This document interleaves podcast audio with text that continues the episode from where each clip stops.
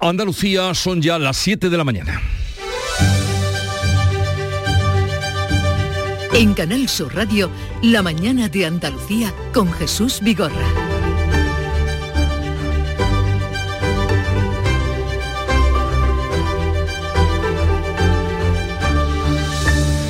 Buenos días queridos oyentes, es martes 20 de junio y la cita de importancia en Andalucía hoy está en Córdoba, donde los reyes de España y de Jordania van a presidir el proceso de Acaba, una iniciativa que busca reforzar la cooperación militar y la seguridad. El encuentro que tiene lugar en el Palacio de la Merced, sede de la Diputación, recibe el nombre del puerto de mar de Jordania y trata de fomentar discusiones de expertos sobre desafíos de seguridad, una cita que ya ha tenido lugar en países como Japón, Bulgaria, Albania, y Países Bajos. Jordania ha impulsado cinco encuentros de este tipo que se han celebrado en varios países. Las buenas relaciones de España con Jordania las puso de manifiesto el rey Felipe VI durante el almuerzo de ayer en el Palacio Real. Son cada vez más numerosas las empresas españolas que quieren compartir con Jordania su bien acreditada experiencia y buen hacer para desarrollar sus infraestructuras en áreas como el agua o las energías renovables.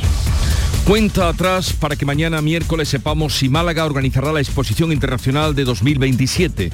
Tensa es la espera en las últimas horas, pero también ilusionante y ya falta menos para conocer el fallo que emitirá la Oficina Internacional de Exposiciones de París. Aquí en Andalucía, a ocho días del debate del Estado de la Comunidad, el secretario general del Peso de Andaluz le ha pedido una reunión urgente al presidente de la Junta para acercar posturas sobre Doñana y esa ley para la reordenación de regadíos en la Corona Norte. Hasta el momento no sabemos si esa reunión tendrá lugar. Y hoy el Consejo de Gobierno va a aprobar la Estrategia Andaluza de Inteligencia Artificial 2030, con la que se quiere incentivar la innovación en la investigación, fomentar la implantación de esta tecnología en las empresas de la región y promocionar a la comunidad como un lugar idóneo para la implantación de sedes y profesionales.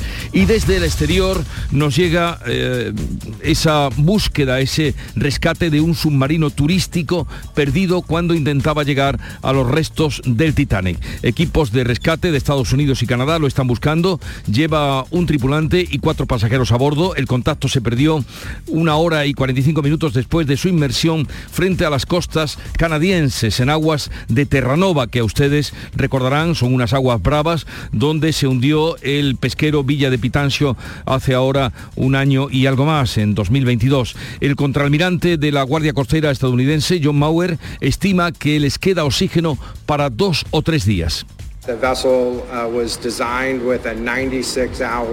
La nave está diseñada con una capacidad de sostenimiento vital de 96 horas en caso de emergencia a bordo. Trabajamos con ese margen intentando acelerar y hacerlo mejor para localizarla. O sea, una búsqueda a la desesperada. Y en cuanto al tiempo, hoy veremos nubes y claros sin descartar chubascos tormentosos ocasionales en el centro y este de la comunidad más probables en las provincias de Málaga, de Granada y Jaén. Temperaturas sin cambios o en descenso. Vientos del oeste o suroeste menos intensos en el litoral.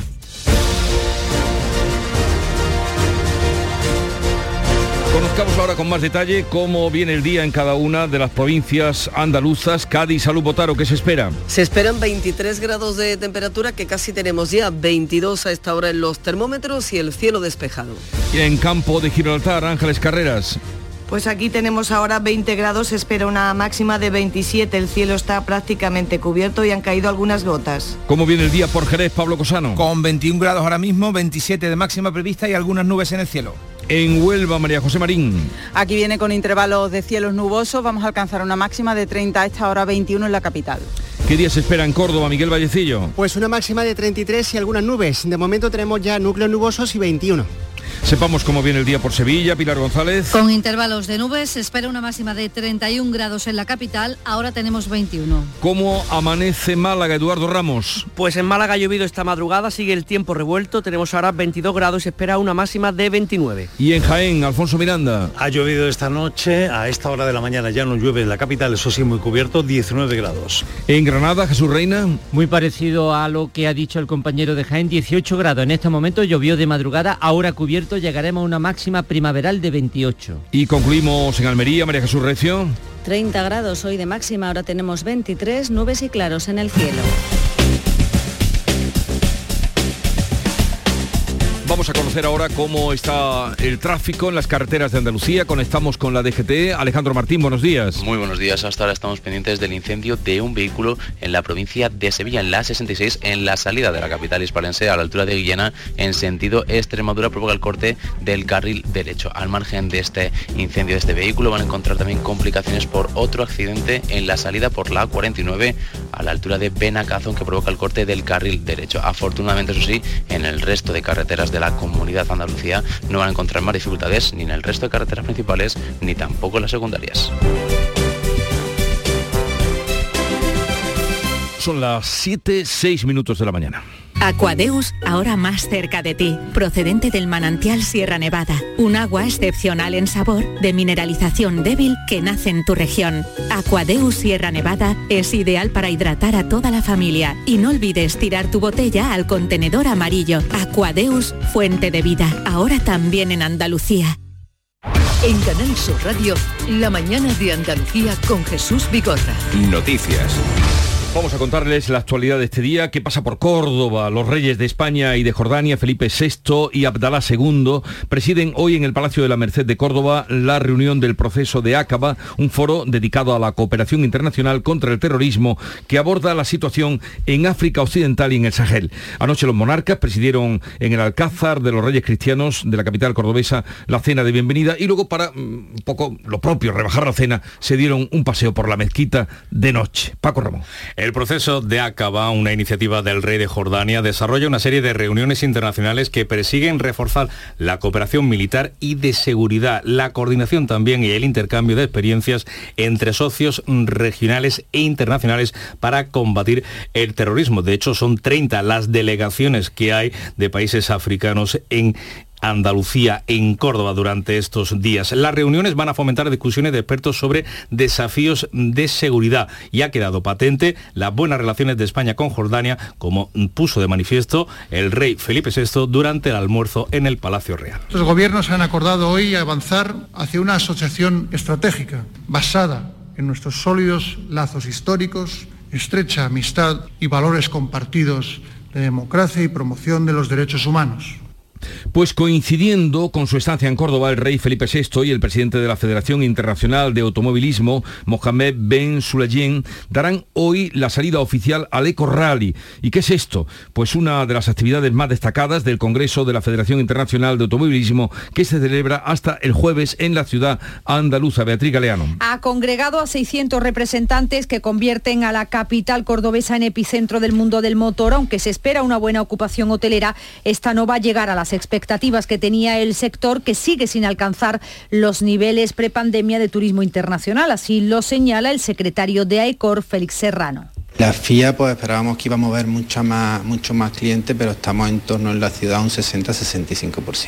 En torno al 70% es turismo nacional. El turismo internacional todavía no ha despertado. Además, date cuenta que estamos entrando ya en una fecha complicada para Córdoba, en una temporada baja, ¿no?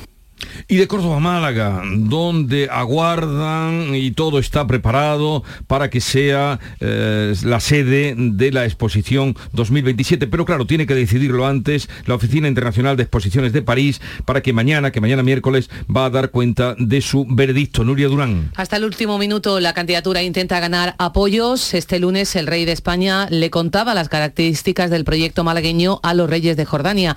A ese encuentro asistieron el alcalde de la capital y el presidente de la Junta. Málaga se juega 11 millones de visitas y 1.800 millones de euros. Juan Carlos Robles, que fue decano del Colegio de Economistas de Málaga, asegura que el sector tecnológico malagueño sería el más beneficiado. La Casa Real encabeza una unida candidatura de Estado y Felipe VI ha recibido al rey Abdalá II de Jordania, quien ha trasladado las bondades de la candidatura malagueña. Un estudio de analistas económicos de Andalucía calcula en 11 millones las visitas y en 1.800 millones de euros el impacto económico. Juan Carlos Robles, exdecano del Colegio de Economistas de Málaga, ha afirmado en la tarde de Canal Sur Radio que el sector tecnológico malagueño será el más beneficiado de esta apuesta por la sostenibilidad de las ciudades, eje de la Expo malagueña. La economía sostenible está muy vinculada con la, economía digital. Por lo tanto, creemos que la parte más interesante, más allá incluso del turismo, será probablemente la transformación que permita que mucha, este, este polo tecnológico que es incipiente, pues se convierta en un polo que podamos competir. Suena, suena casi una locura decirlo, ¿no? Pero bueno, competir con, con Silicon Valley. La exposición. No va Informaba José Valero y la exposición de 2027 de celebrarse será del 5 de junio al 5 de septiembre en 2027. Vamos a otro asunto. El secretario general del PSOE andaluz le pide una reunión urgente al presidente de la Junta de Andalucía para acercar posturas sobre Doñana a ocho días del debate sobre el estado de la comunidad. Juan Espada pretende que el encuentro con Juanma Moreno sea antes del próximo debate sobre el estado de la comunidad convocado para el 28 de junio. El líder de los socialistas quiere acercar posturas y explica la posición de su partido sobre la ley para la reordenación de regadíos en la corona norte de Doñana. No va a ser solo para hablar, ni desde luego para generar más enredos. Va a ser para trasladarle una propuesta clara y concreta, que no puede ser una simple enmienda, va a ser una hoja de ruta y una propuesta para resolver los problemas que tiene el espacio de Doñana y afrontar también las demandas y necesidades que se plantean desde la agricultura en esa comarca. Desde el gobierno andaluz, su portavoz Ramón Fernández Pacheco ha dicho que no entiende que la petición de diálogo ahora de los socialistas, eh, en su opinión, solo hasta ahora han buscado la crispación y han rechazado presentar enmiendas en el Parlamento. Lo que no puede uno es huir del diálogo, crear confrontación, llevar la crispación a estos niveles hasta ahora nunca conocidos en Andalucía, negarse a presentar propuestas en el Parlamento y ahora, en el último minuto sobre la bocina, pedir un diálogo que nunca han querido. Pues vamos a hablar de la sequía porque los agricultores piden a la Confederación Hidrográfica del Guadalquivir que retome el desembalse de agua previsto para el olivar a pesar de las últimas lluvias. Todas las organizaciones agrarias reclaman un riego urgente para el olivar ya que a pesar de esas últimas lluvias se ha perdido la mayor parte de la cosecha y la única manera de salvar lo que queda de aceituna es con más agua. Los agricultores recuerdan que habían desembalsado, había un desembalse previsto para regar el olivar que se paralizó con las previsiones de lluvia. Sin embargo, aseguran que las precipitaciones han sido escasas, por lo que es vital que se haga ese riego. Y de la crónica política destacamos que Izquierda Unida expulsa a sus concejales de Garrucha y Líjar por aliarse con Partido Popular y Vox. Como ha ocurrido en la localidad malagueña de Manilva, los ediles de Izquierda Unida en estos dos municipios almerienses se han sumado a los de PP y Vox en contra de las directrices del partido. Su decisión supone la baja automática en la formación de izquierdas, por lo que pasan a ser ediles no adscritos. La coordinadora provincial de Izquierda Unida, María Jesús Amate, ha lamentado que el apoyo de sus exconcejales hayan servido para que el PP se haya hecho con las alcaldías de esas dos localidades, Garrucha y Líjar. Y al contrario, en la localidad gaditana de Medina Sidonia, el Partido Popular ha apoyado la sesión de investidura de un alcalde de Izquierda Unida. Los populares prestaron sus votos a José Manuel Ruiz de Izquierda Unida frente al socialista Juan María Cornejo, que había ganado las elecciones por 147 votos, aunque los dos suman siete concejales. El coordinador provincial de Izquierda Unida, Jorge Rodríguez, ha asegurado que esa situación cogió por sorpresa a su organización porque no hay acuerdo, dice, con el Partido Popular y que fueron decisión exclusiva de los populares. En este caso, por supuesto que no tenemos ningún tipo de acuerdo con el Partido Popular que decidió en esa sesión de investidura apoyar al candidato de Izquierda Unida. El PSOE ha pedido a la Dirección Provincial de Izquierda Unida que dé marcha atrás al tratarse de un pacto, dice, antinatura. No se trata de querer formar y ya fuera, fuera de Andalucía, esta mañana se constituyen las asambleas de Baleares y Extremadura. En las islas hay avances. Vos aceptaba anoche presidir la Cámara Autonómica. Por contra, los de Abascal quieren entrar en el gobierno extremeño. En Baleares, el principio de acuerdo solo afecta de momento a la Cámara. La negociación continúa. Hay mucho trabajo por hacer, dicen los interlocutores, para que Vox facilite una investidura de la candidata del Partido Popular, Marga Proens. Más difícil lo tiene María Guardiola en Extremadura, donde la ultraderecha respondió negativamente a su oferta de presidir la Asamblea Regional. Los de Abascal quieren garantías de cumplimiento, decían desde Madrid Jorge Buxade. No se trata de querer formar parte del gobierno, se trata de tener mecanismos para asegurar el cumplimiento de los acuerdos. Se trata de tener mecanismos que permiten estar allí donde se toman las decisiones para verificar que se cambian las políticas públicas del gobierno de Murcia, de Extremadura o de cualquier otro lugar de España. Los populares esperan un cambio de opinión antes de la votación. El pleno está fijado para las 10 de la mañana en la Asamblea de Mérida, a las 11 en el Parlamento Balear. Precampaña de cara al 23 de julio, fecha de las elecciones generales. El presidente del gobierno, Pedro Sánchez, rechaza que haya gobernado con Bildu y niega que haya mentido. Lo más, según ha dicho en una entrevista, es cambios de opinión en asuntos de Estado. Sánchez sostiene que no ha gobernado con Bildu porque no ha tenido ministros de ese partido. Tampoco ha cerrado programa para la legislatura. Reconoce que ha llegado a acuerdos puntuales con la formación de Arnaldo Otegui. Preguntado por qué ha metido tanto, por qué ha mentido tanto, el presidente del gobierno se ha quedado con el ejemplo de los indultos a los políticos independentistas condenados por el proceso para responder que lo que ha hecho es cambiar de opinión en asuntos de Estado. He tenido eh, cambios de posición política en algunos asuntos de Estado, como pueda ser el tema catalán, que usted antes ha hecho referencia, sin duda alguna. Lo he tenido. Porque he tenido que tomar decisiones muy difíciles, muy arriesgadas, lo dije en alguna de mis comparecencias, y también muy complejas.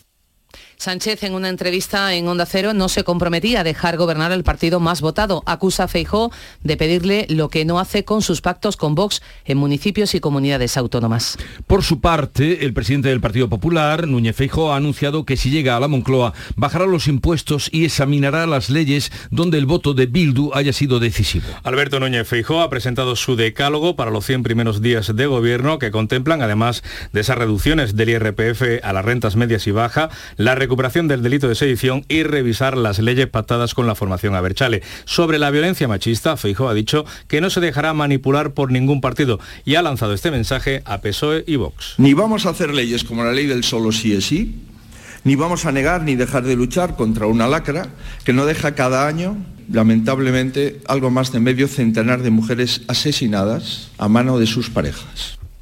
Por su parte, Vox propone derogar la ley de violencia de género y cambiarla por una ley de protección a las mujeres y a las familias. El portavoz de Vox ha insistido en que el género es un concepto ideológico, por eso quieren su sustitución por una ley integral de protección de las mujeres y las familias. Son 12 medidas contra la violencia doméstica que además de las mujeres se amplía a niños y mayores, también para impedir la competición de transexuales en la categoría femenina. Sumar deja atrás el enfrentamiento con Podemos para configurar sus listas y ficha a un afín a Ione Belarra como portavoz de Economía. Se trata del secretario de Estado de Derechos Sociales y dirigente de la formación morada, Nacho Álvarez, que se ha incorporado al equipo de campaña de Yolanda Díaz para ser portavoz económico. La líder de Sumar ha confirmado que Álvarez será quien intervenga perdón, en los debates económicos. Una coalición que propone, como el PSOE, seis debates cara a cara para la campaña, pero con la inclusión de Díaz y de Abascal. Y las candidatas de Vox a la Junta, Macarena Olona, ha conseguido finalmente las firmas necesarias para concurrir con su nuevo partido, caminando juntos en 14 provincias. El partido de Olona presenta listas en Sevilla, Málaga, Cádiz y Granada, donde ella va a ser la cabeza de lista. Candidaturas con las que pretenden, dice, hacerse eco del descontento ciudadano con los políticos. La gente está hasta las pelotas. Cuando uno recorre la calle y escucha a los ciudadanos, es el mensaje que con más contundencia, y perdóneme que no se lo diga de otra manera más elegante, es el mensaje con más contundencia y más frecuente se escucha. Estamos hasta las pelotas de los políticos. El Consejo de Gobierno aprueba hoy la Estrategia Andaluza de Inteligencia Artificial, un avance tecnológico que la Junta de Andalucía ya utiliza en 46 procesos relacionados con la justicia, la salud, el turismo o la agricultura. La estrategia establece las bases para desarrollar todo el potencial de la inteligencia artificial tanto a la Administración como a las empresas. En un futuro próximo se empleará, por ejemplo, para conocer el número de turistas que visitarán la comunidad, para optimizar las listas de espera o detectar de forma temprana los incendios. El consejero de Presidencia asegura que está muy bien posicionada. Antonio Sanz. Andalucía se encuentra en una gran oportunidad de liderar un sector fundamental y esta estrategia nos va a permitir, por tanto, estar a la vanguardia, a la cabeza de la inteligencia artificial en España y en Europa, gracias a esa inteligencia artificial ética, segura y centrada en las personas y que mañana será aprobada en la sesión del Consejo de Gobierno de la Junta de Andalucía. La estrategia ha sido elaborada por un comité de expertos de 50 profesionales de todas las consejerías, universidades y empresas. El guardameta del Paris Saint-Germain, el sevillano Sergio Rico, que ustedes saben fue, quedó accidentado en el Rocío, ha salido del coma después de 22 días y está consciente. Los médicos que lo atienden en el Hospital Virgen del Rocío de Sevilla le han retirado la sedación. Ha respondido de manera favorable. Estaba en coma desde el pasado 28 de mayo, cuando sufrió una caída de su caballo en la romería del Rocío. El portero del PSG y ex del Sevilla evoluciona favorablemente, lo confirmaba su mujer, Alba Silva. Ahí seguimos dando pasitos para adelante, la verdad es que ya vemos la luz un poco más, poco a poco va, va despertando y, y, bueno, yo sabía que él desde, primer, desde el principio sabía, sabía que iba a seguir adelante porque es un campeón nato. Sergio Rico está consciente, reconoce a sus familiares, pero todavía no puede hablar. Equipos de rescate de Estados Unidos y Canadá buscan a un submarino desaparecido el pasado domingo con un tripulante y cuatro pasajeros a bordo que iban a observar los restos del Titanic a 3.800 metros de profundidad. El contacto se perdió una hora y 45 minutos después de su inmersión frente a las costas de Canadá. El contraalmirante que de la Guardia Costera norteamericana, John Moger, estima que les queda oxígeno para dos o tres días. La nave está diseñada con una capacidad de sostenimiento vital de 96 horas en caso de emergencia a bordo. Trabajamos con ese margen intentando acelerar y hacerlo mejor para localizarla. Los misterios del Titanic son insondables. En un momento, la prensa. Y yo me voy El show del comandante Lara. El próximo martes 20 de junio a las 7 de la tarde vamos a poner un broche de superlujo a la temporada juntando 20 años después a los delincuentes. Coincide además con el aniversario de la muerte del que fuera su cantante y compositor Miguel Benítez, al que rendirán un merecido recuerdo trompetero y garrapatero. Estarán su hermano Manuel, el canijo de Jerez, Diego el ratón y muchos más. No te lo puedes perder en el auditorio Nissan Cartuja de Sevilla. Recuerda, martes, 7 de la tarde. Entrada gratuita hasta completar aforo. El show del comandante Lara. Con la colaboración del auditorio Nissan Cartuja. Vamos a la revista de prensa, lo más destacado que ha encontrado Paco Reyero. Buenos días, Paco. Muy buenos días, Jesús, muy buenos días. Va subiendo el calor, distintas portadas que nos alertan de que se aproxima un fin de semana muy caluroso en toda Andalucía. Las temperaturas al alza de norte a sur y de este a oeste de Andalucía. Y así las cosas, el municipio jerezano de San José del Valle es la primera localidad de la provincia de Cádiz con cortes de agua. Llegan las restricciones, van a ser desde las 8 de la tarde a las 6 de la mañana, según nos cuenta y vemos en portadas de Diario de Cádiz o Diario de Jerez, al menos durante los próximos 10 días va a haber cortes de agua en San José del Valle. En Málaga hoy se resalta el temor de los agricultores a que los nuevos recortes en el riego apuntillen las cosechas y también en Ideal de Jaén autorizan riegos urgentes tras perderse la mayor parte de la cosecha de aceituna. Ya ves que marca el clima, desde luego, la actualidad. Por supuesto, cómo no. En cuanto a la actualidad de las provincias andaluzas, nuevos alcaldes y alcaldesas están presentando estos días sus equipos, conformando los gobiernos.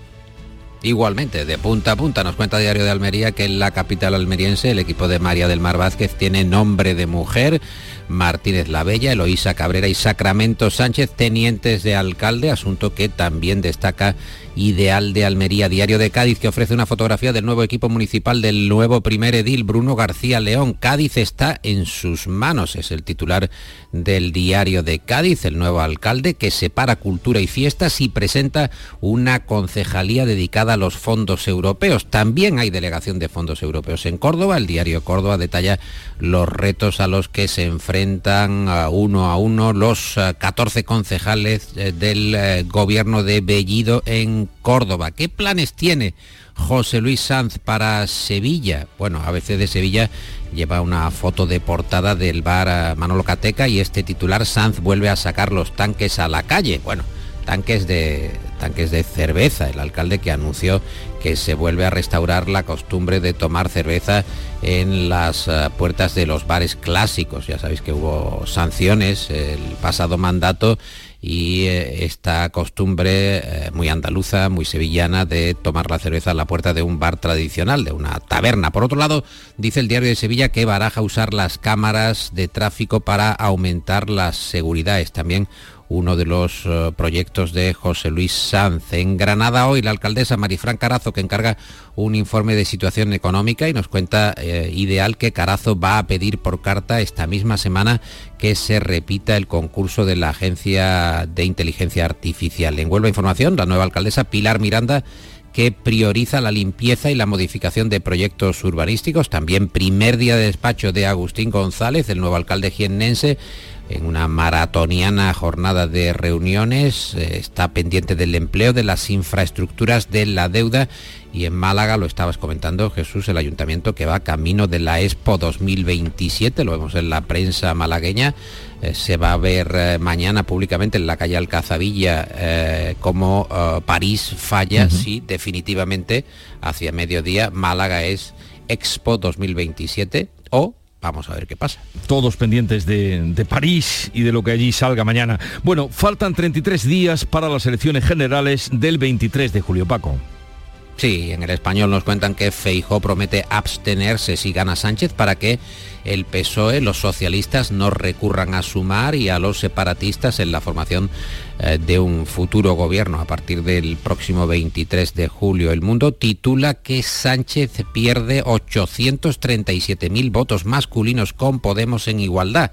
Hay inquietud, según el mundo, en el PSOE ante el lastre electoral que achacan a la confrontación con Irene Montero. No se puede ir contra la mitad de la población y estar señalándoles todo el rato al final se te van. Son eh, entrecomillados declaraciones que destaca el mundo en su portada. La razón señala que Feijó va a revisar una a una las leyes aprobadas con Bildu por parte del eh, PSOE y de Unidas Podemos, del gobierno de coalición, asunto que también destaca ABC, que apunta que Bildu ya gobierna el 42% de los municipios vascos, 21 consistorios más que hace eh, cuatro años en las pasadas municipales de 2019. Ha habido un incremento Ah, muy notable de Bildu eh, la presencia de los consistorios vascos. ABC, foto de portada para Yolanda Díaz eh, de Sumar que borra también a la Guardia Pretoriana de Iglesias en el Congreso y está fichando a perfiles que son críticos, que han sido muy contundentes con la dirección de Unidas Podemos. Y además te puedo contar que el país señala que el PP se está enredando en los pactos con Vox tras el impacto de Valencia. Todavía no hay acuerdo de las derechas, nos dice el país, ni en Murcia, ni en Extremadura, ni en Aragón. Y muy destacada la noticia de la reunión del secretario de Estado estadounidense Anthony Blinken con el presidente chino Xi Jinping. Parece que Estados Unidos se dan una tregua diplomática hablando de diversos asuntos, comercio mundial, también la crisis por la invasión rusa de Ucrania. Bueno, estamos pendientes a ver cuáles son los resultados finales de esa reunión entre Blinken y Xi Jinping.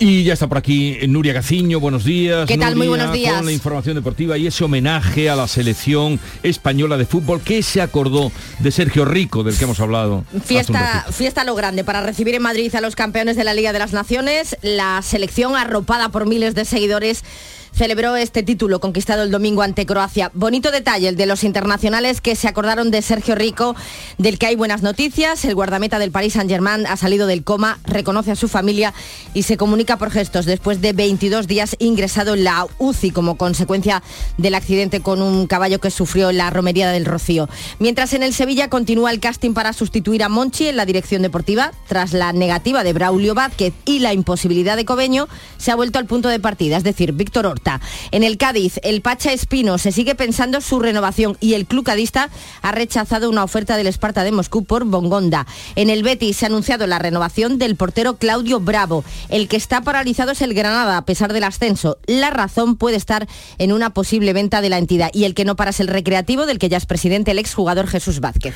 Derrota del Jaén Paraíso Interior en el segundo partido por el título de la liga. ¿Qué ha pasado? Por 5 a 2 perdí anoche en el, con el Barcelona en el Palau. El próximo viernes a las nueve y media afrontará el tercer encuentro, esta vez en su casa, arropado por la marea amarilla.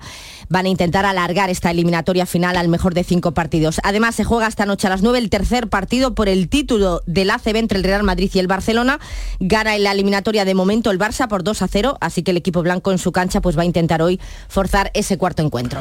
Pues atenta Nuria, porque y todos ustedes a ver con qué echa el cierre Paco Reyero esta mañana suena la música. muy general, tú sabes eso que se dice, dice, voy a dormir como un niño. Dice, como un niño cómo? Dice, bueno, pues despertándome toda la noche, ¿no? Pues voy a dormir como un auténtico niño. Bueno, eh, titula hoy el español que es la España de los insomnes, que somos uno de los eh, países o de las naciones de la Unión Europea que menos duerme. Y han calculado que de media, que hay que ver cómo se puede calcular esta media, Nuria, 7 horas 13 minutos de media. Le habrán ido preguntando a cada uno de los españoles y españolas 7 horas 13 minutos de media en España de sueño, solo por debajo de Italia, que tiene 7 horas y 9 minutos, y desde la pandemia que eh, se ha convertido en un detonante del insomnio y ahora supone un problema todavía mayor, eh, consumo de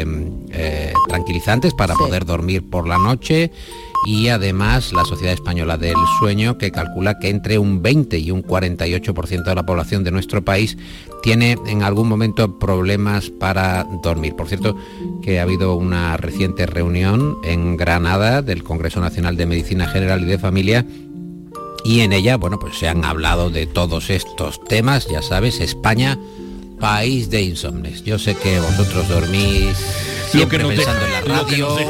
Con lo cual, durmiendo pensando en la radio es un sueño eléctrico. Hasta luego, que tengas una buena siesta. Adiós. en Canal Sur Radio, La mañana de Andalucía con Jesús Vigorra.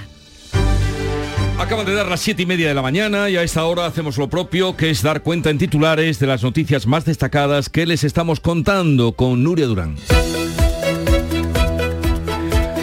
Los reyes de España y de Jordania, Felipe VI y Abdalá II, asisten hoy en el Palacio de la Merced, sede de la Diputación de Córdoba, a la reunión del proceso de Acaba, un foro dedicado a la cooperación internacional contra el terrorismo. Este foro aborda la situación en África Occidental y el Sahel. Anoche los monarcas presidieron en el Alcázar de los Reyes Cristianos de la capital cordobesa la cena de bienvenida. El proceso de Acaba, una iniciativa del rey de Jordania, impulsa reuniones internacionales para reforzar la cooperación militar y de seguridad. Todo está preparado en la sede de la Oficina Internacional de Exposiciones de París para que mañana miércoles sepamos si Málaga acogerá la exposición internacional de 2027. Málaga se juega 11 millones de visitas y 1.800 millones de euros. Es el impacto económico calculado por analistas económicos de Andalucía. El sector tecnológico malagueño sería el más beneficiado de la Expo, con la sostenibilidad de las ciudades como eje. El secretario general del PSOE andaluz pide una reunión urgente al presidente de la Junta para acercar posturas sobre Doñana. Juan Espadas pretende que el encuentro con Juanma Moreno se celebre antes del próximo debate sobre el estado de la comunidad convocado para el 28 de junio. El líder de los socialistas quiere acercar posturas y explicar la posición de su partido sobre la ley para la reordenación de regadíos en la corona norte de Doñana. El Consejo de Gobierno de la Junta aprueba hoy la estrategia andaluza de inteligencia artificial. Es un avance tecnológico que la Junta de Andalucía ya aplica en 46 procesos relacionados con justicia, salud, turismo o agricultura. La estrategia establece las bases para desarrollar todo el potencial de la inteligencia artificial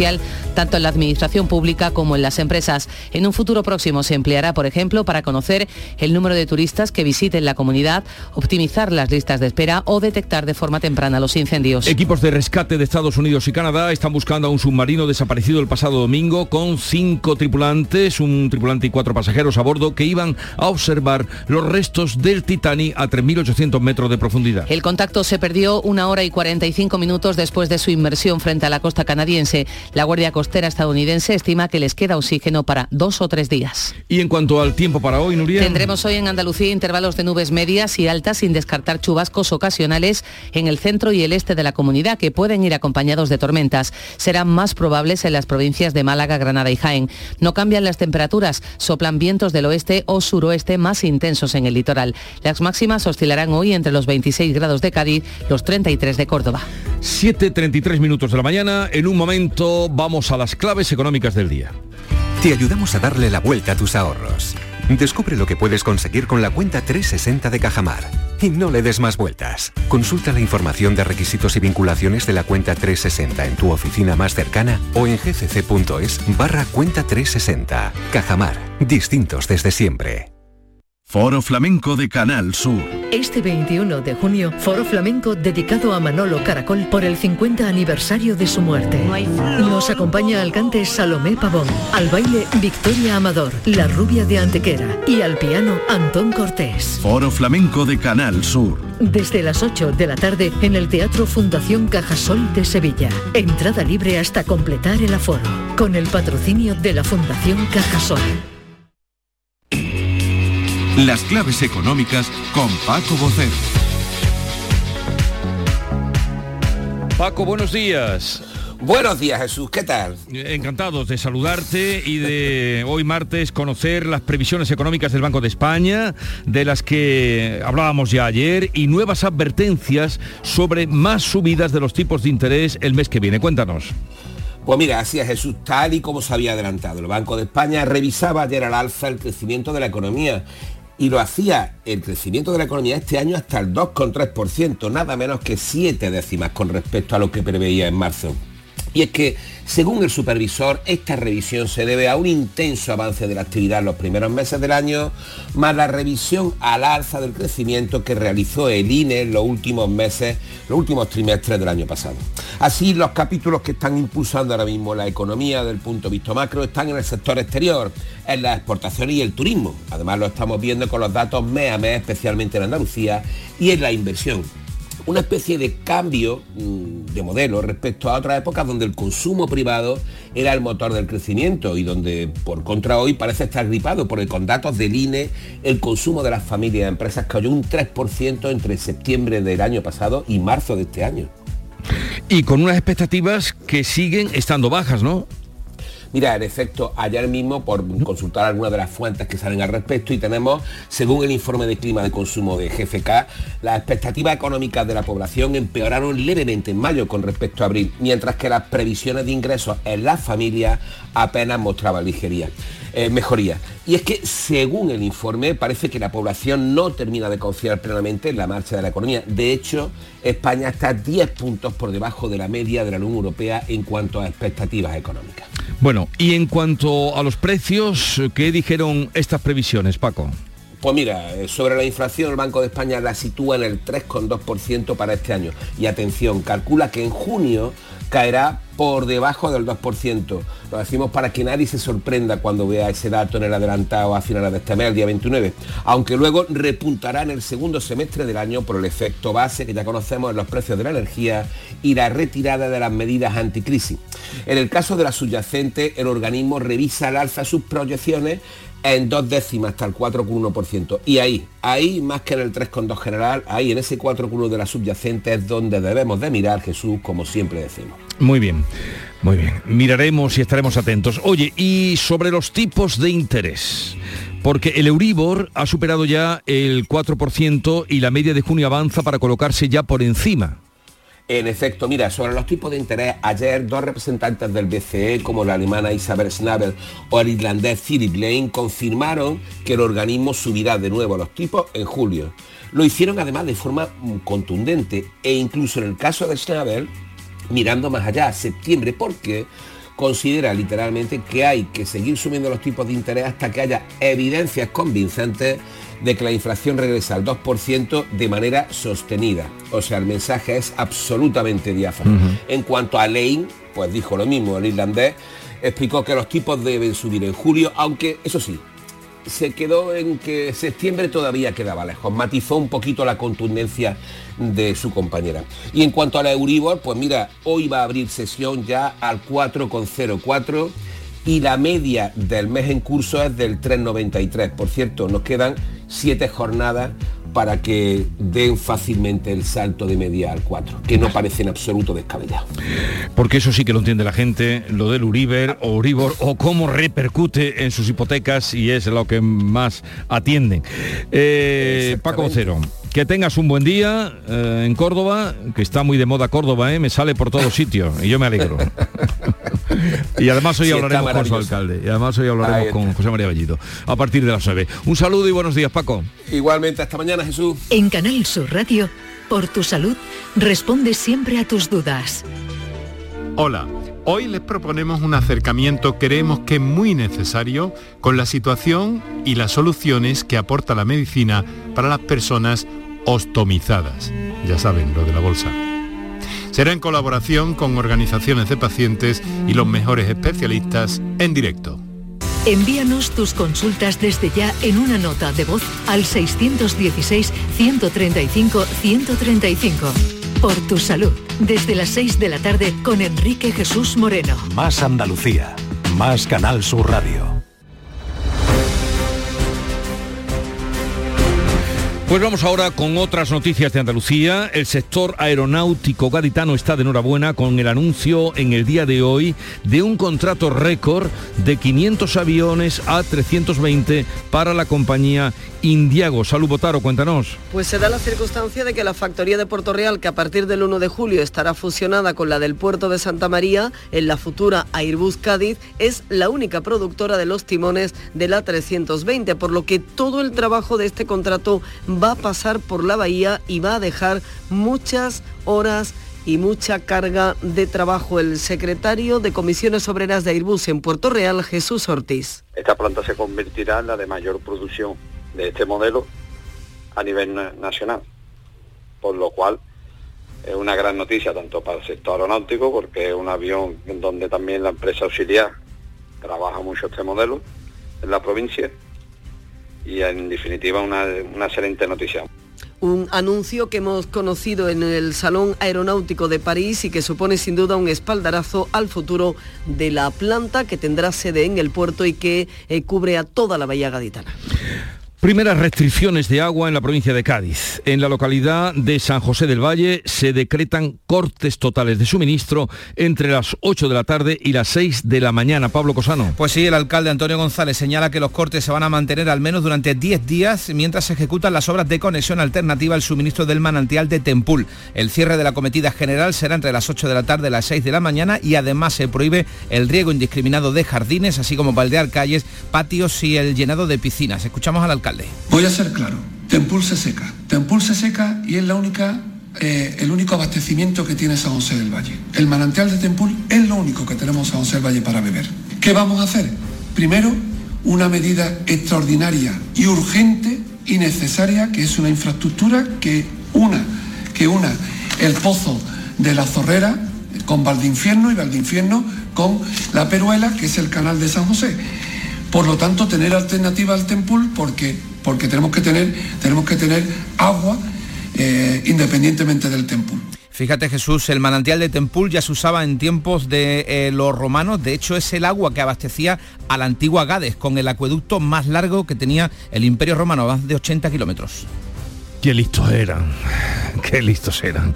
El agua que ellos, mm, la vía de proporcionar ese agua todavía utilizándose. Bueno, pues de Cádiz nos vamos a la zona norte de Córdoba. Ya saben ustedes que llevan eh, tiempo con eh, restricciones graves de agua. El reparto de agua en la zona de Los Pedroches, comarca Los Pedroches, acaba de cumplir dos meses y desde ahora se reduce a la mitad a la población pasando de seis días de reparto a solo tres. Cuéntanos, Miguel Vallecillo. Ahora el reparto que hace la empresa provincial de aguas en Proaxa se ha reducido a la mitad debido a que se busca ahorro ante el alto coste diario que tiene llevar agua a los vecinos y también la dificultad igualmente, según fuentes oficiales, para encontrar conductores de camiones en un sector que tiene precisamente falta de profesionales.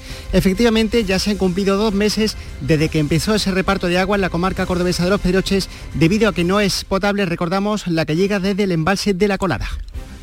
Eh, Vallecillo, y lo peor de todo es el horario que han puesto, ¿eh? Vaya. De 3 de la tarde a 5 y media. Eso en los Pedroches, cuando vengan ahora los 40 y tantos, a ver quién sale de su casa por agua. Y sobre todo con dificultad para algunos vecinos que en ese momento no pueden ir a recoger porque estarán trabajando, con lo cual habrá que buscar medidas distintas. Ya veremos.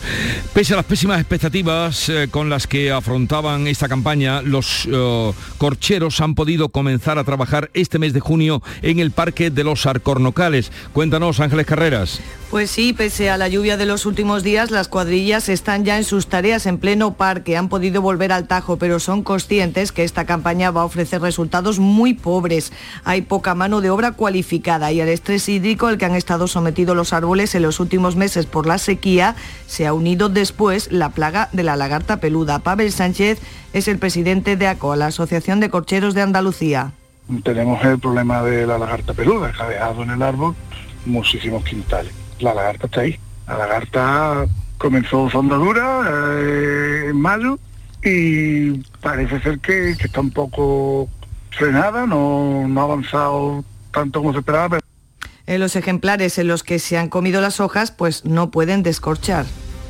El Ayuntamiento de Coria del Río, en Sevilla, ha instalado una gran torre para anidar aves y murciélagos para combatir la presencia de mosquitos que propagan el virus del Nilo. Pilar González. Se llama Torre de la Biodiversidad, tiene 12 metros de altura y 300 nidos. Puede albergar especies como vencejos, estorninos, gorriones y murciélagos y se calcula que pueden alimentarse de un millón de mosquitos al día, además de otros insectos. Dos empresarios han donado esta torre con la que se van a combatir los mosquitos de forma natural. Es la primera vez que se instala algo así en España. Pues llegamos así a las 7.45 minutos de la mañana, 8 menos cuarto, viene ahora el tiempo para la información local, así es que permanezcan atentos.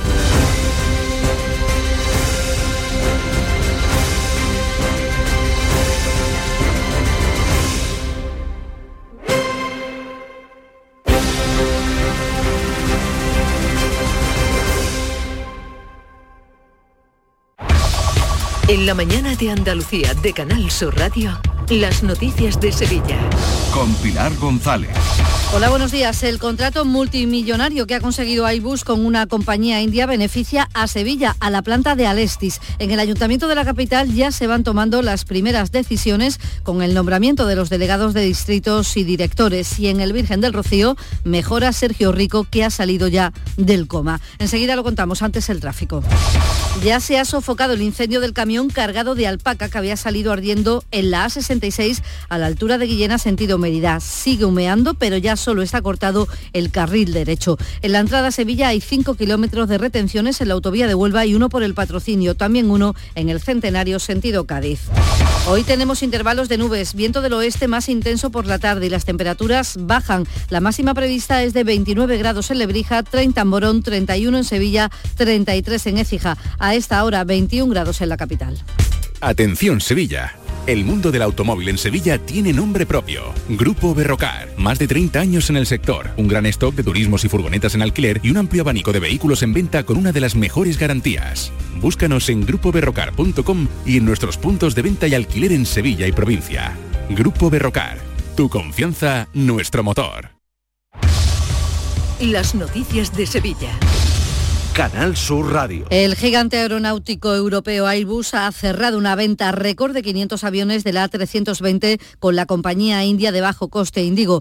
Los aviones se van a entregar entre 2030 y 2035 y dará carga de trabajo aún sin cuantificar a las factorías de Airbus en Sevilla y Cádiz, concretamente a la fábrica de Alestis. El delegado de UGT en Airbus, Tablada, Juan Antonio Vázquez, entiende que han valorado la profesionalidad de los trabajadores de la industria aeronáutica en nuestro país para hacer el contrato. Sin duda, tiene que mucho que ver con grandes profesionales que hay en la, en la compañía y en el sector y también al buen hacer de, estos profesionales, ¿no? Y por qué no decirlo también de, de la situación industrial de la propia compañía, ¿no? El Ayuntamiento de Sevilla ha celebrado su primera Junta de Gobierno Municipal y se han iniciado los trámites para el nombramiento de los 11 directores de distrito y una figura que junto a los delegados adquiere una relevancia especial en esta legislatura del alcalde José Luis Sanz, que concede especial atención a los barrios. Pese a tener que gobernar en minoría, el alcalde confía en su capacidad negociadora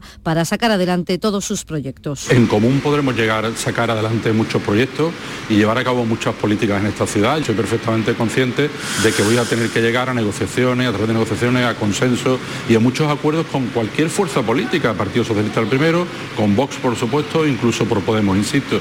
Yo creo que hay debates que abrir en esta ciudad en las que todos podemos estar de acuerdo. El director de fiestas mayores será Javier Hernández Lucas, muy conocido en el mundo de las cofradías como vestidor de la Esperanza de Triana. Además, Sanz ha ofrecido a Antonio Castaño la dirección de la Sociedad Municipal de Turismo. Ya tuvo esa responsabilidad con Juan Ignacio Zoido en el anterior mandato del Partido Popular. Y una de las iniciativas del nuevo alcalde es posponer el plan Respira, porque antes quiere mejorar el transporte público y crear más plazas de aparcamiento. Los comerciantes esperan que el ayuntamiento reúna a todos los sectores implicados. Su presidente, Tomás González, advierte de que el plan es necesario, no puede caer en el olvido, pero observa con buenos ojos este retraso en su aplicación. Sí, es cierto lo que reclama el actual alcalde, que no hay infraestructura suficiente de aparcamiento y de medios de transporte para ejecutar al 100% cómo debería de ser el plan Respira. Lo que deberíamos es de sentarnos a trabajar todos juntos por buscar la mejor fórmula que la ciudad sea muchísimo más habitable, la gente se pueda mover mejor, la gente si tiene necesidad de usar el vehículo tenga su aparcamiento y podamos vivir todo un poquito mejor. Y el Sindicato Profesional de Policías Locales pide una reunión también con el alcalde. Su presidente Luis Val espera que Sanz cumpla lo prometido en campaña y aumente la plantilla de policías locales. Él se ha comprometido por activo y por pasiva a aumentar la plantilla de policía local y es lo que le vamos a pedir. Indistintamente si consigue que el Estado de la Nación aumente la plantilla de Policía Nacional, me parece perfecto, ¿no? Cuanto más policías haya, mayor seguridad habrá en la ciudad. Pero eso no va a ir en detrimento del aumento de plantilla de policía local. Les contamos también que el Ayuntamiento de Coria del Río ha instalado una gran torre para anidar aves y murciélagos para combatir la presencia de mosquitos en el pueblo, sobre todo por los que propagan el virus del Nilo. La torre tiene 12 metros de altura y capacidad para 300 nidos de aves que se calcula que pueden alimentarse de un millón de mosquitos al día, además de otros insectos. Diez minutos nos separan de las 8 de la mañana. Estás estupenda. Gracias. Medicina estética en Clínica Doctor Ortiz. ¿Tu hermana y tu hermano también? Ellos cirugía plástica en Clínica Doctor Ortiz. ¿Y el pelo de tu marido? Ah, injertos capilares en Clínica Doctor Ortiz. Ahora en Clínica Doctor Ortiz ampliamos servicios. Ginecología general, funcional y oftalmología. Seguridad, confianza y satisfacción de nuestros clientes. Foro Flamenco de Canal Sur. Este 21 de junio, Foro Flamenco dedicado a Manolo Caracol por el 50 aniversario de su muerte. Nos acompaña al cante Salomé Pavón, al baile Victoria Amador, la rubia de Antequera y al piano Antón Cortés. Foro Flamenco de Canal Sur. Desde las 8 de la tarde en el Teatro Fundación Cajasol de Sevilla. Entrada libre hasta completar el aforo. Con el patrocinio de la Fundación Cajasol. En Canal Sur Radio, las noticias de Sevilla.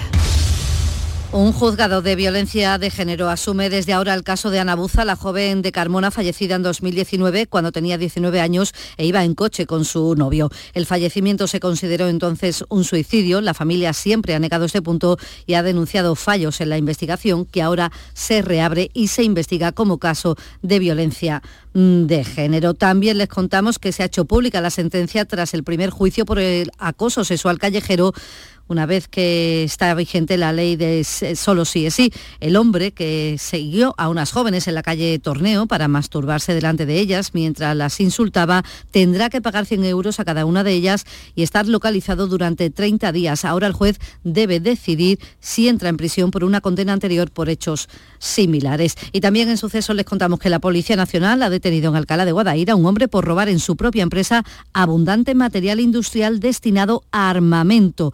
La operación sigue abierta, podría haber más detenidos. Sonia Periáñez, la portavoz policial, señala que los investigadores encontraron su pista a través de anuncios en Internet. Algunos efectos sustraídos, que no están disponibles a la venta al público en general, se ofertaban en una conocida plataforma online de venta de segunda mano a precios muy por debajo de su precio de mercado, estando valorados en cientos de miles de euros. Además, la Guardia Civil investiga a cuatro personas por transportar cinco gallos de pelea robados en fincas de Sevilla y de Cádiz. Fueron localizados cuando trataban de huir de, un control de velocidad entre Alcalá de Guadaira y de dos hermanas. Cambiamos de asunto. El exguardameta del Sevilla, Sergio Rico, ha salido del coma en el que estaba desde el 28 de mayo cuando sufrió un accidente con un caballo en la romería del Rocío. Los médicos que le atienden en el Hospital Virgen del Rocío le han retirado la sedación y está respondiendo bien, como ha contado su mujer, Alba Silva. Ahí seguimos dando pasitos para adelante. La verdad es que ya vemos la luz un poco más. Poco a poco va, va despertando y y bueno, yo sabía que él desde, desde el principio sabía, sabía que iba a seguir adelante porque es un campeón nato.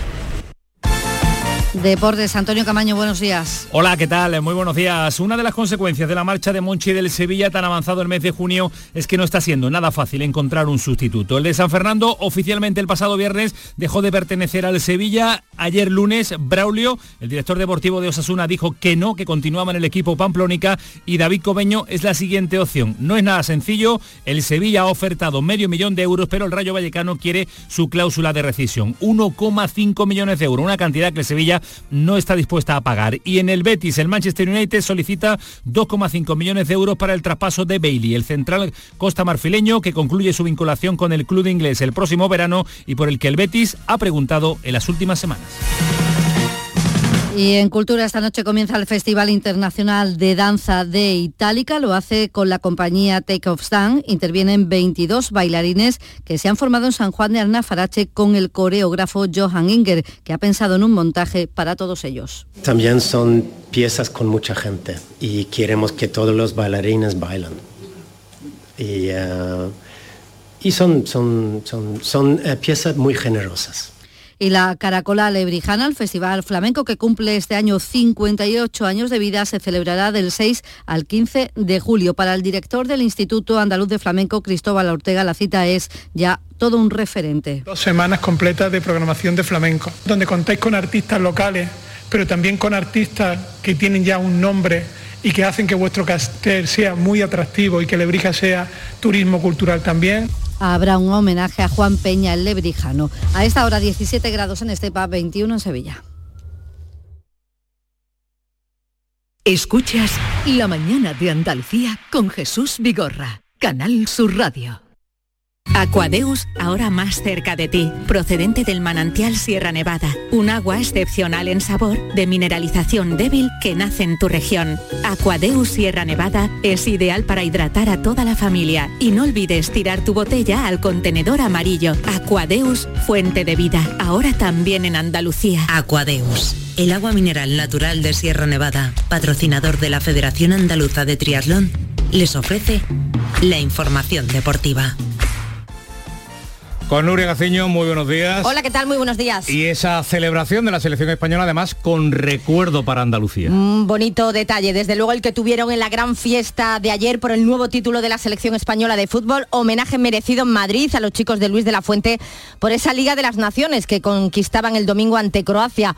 Miles de seguidores, en su mayoría muy jóvenes, no se quisieron perder la fiesta previa y, por supuesto, la llegada de los campeones al Weekend Center, que es donde se celebró el acto.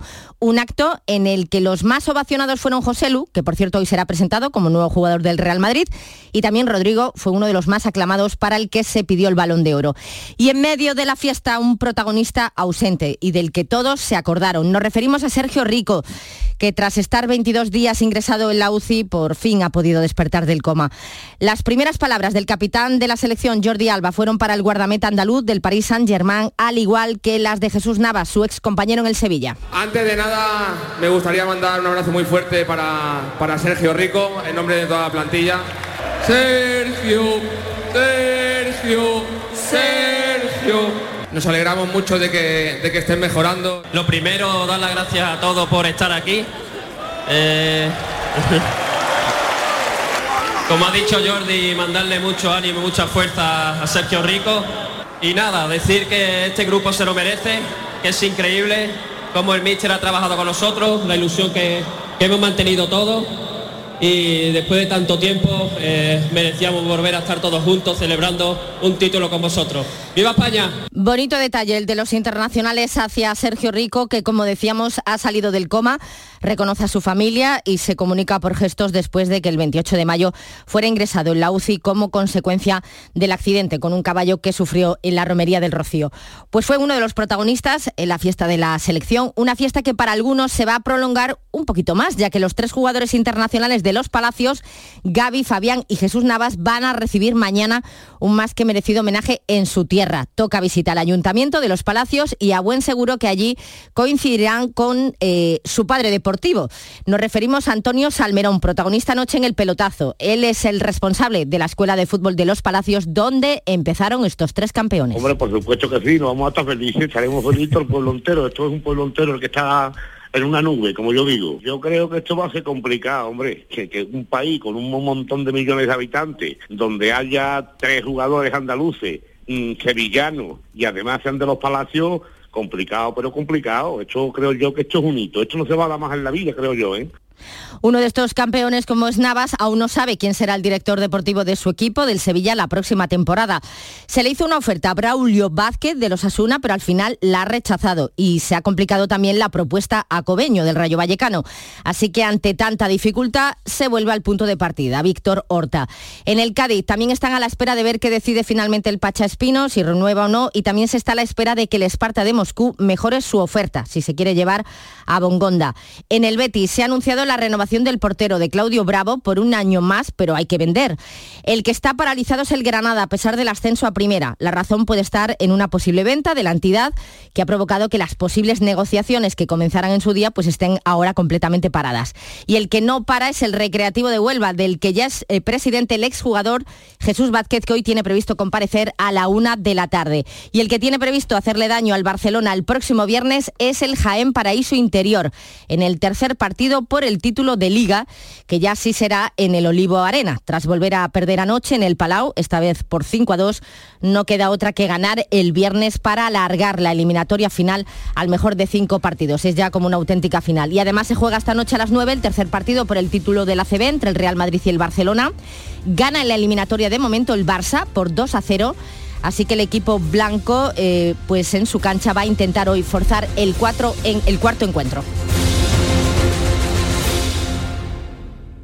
Canal Sur Radio, la radio de Andalucía.